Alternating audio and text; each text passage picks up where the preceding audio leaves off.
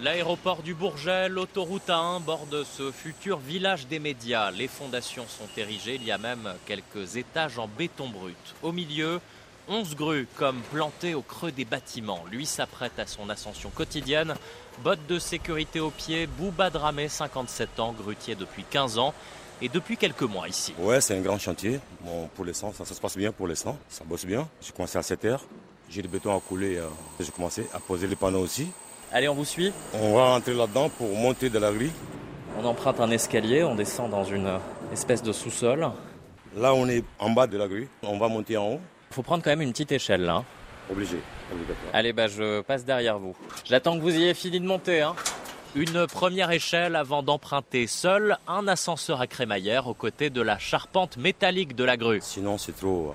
Ouais. Tous les matins, c'est comme ça, tous les jours. Là, on arrive sur une plateforme. Ah. Aïe, aïe. Ben voilà, je me suis déjà cogné. C'est un ascenseur avec une seule place. Et comment ça marche? Les boutons côté gauche, côté droite. Tu appuies et tu montes jusqu'en haut. Ça vous fait pas peur le vertige? Pas du tout, j'ai l'habitude. C'est mon métier, j'aime bien mon métier. On est maintenant au sommet de la grue. On a une vue imprenable sur tout Paris, sur l'aéroport du Bourget et sur ce village des médias. On remonte encore. C'est pas fini. Après l'ascenseur, il faut monter. Pour aller à la cabine.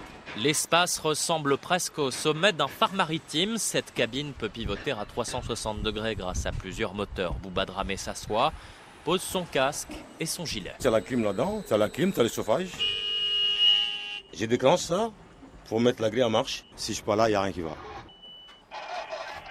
La grille est en route. J'ai deux manettes, un à gauche, un à droite. J'avance les chariots. C'est à ce moment-là que la grue se charge de transporter du ciment. Elle oscille de 2 mètres en avant et en arrière. Il ne veut pas rester fixe. S'il reste fixe, ça va tomber. Ça fait exprès que la grille bouge. Au sol, les coffreurs Dylan et Wakari s'occupent de recevoir ce ciment. Bouba, c'est un bon gars, on l'aime bien. Parce qu'on manipule des grands objets ici, lourds, et etc.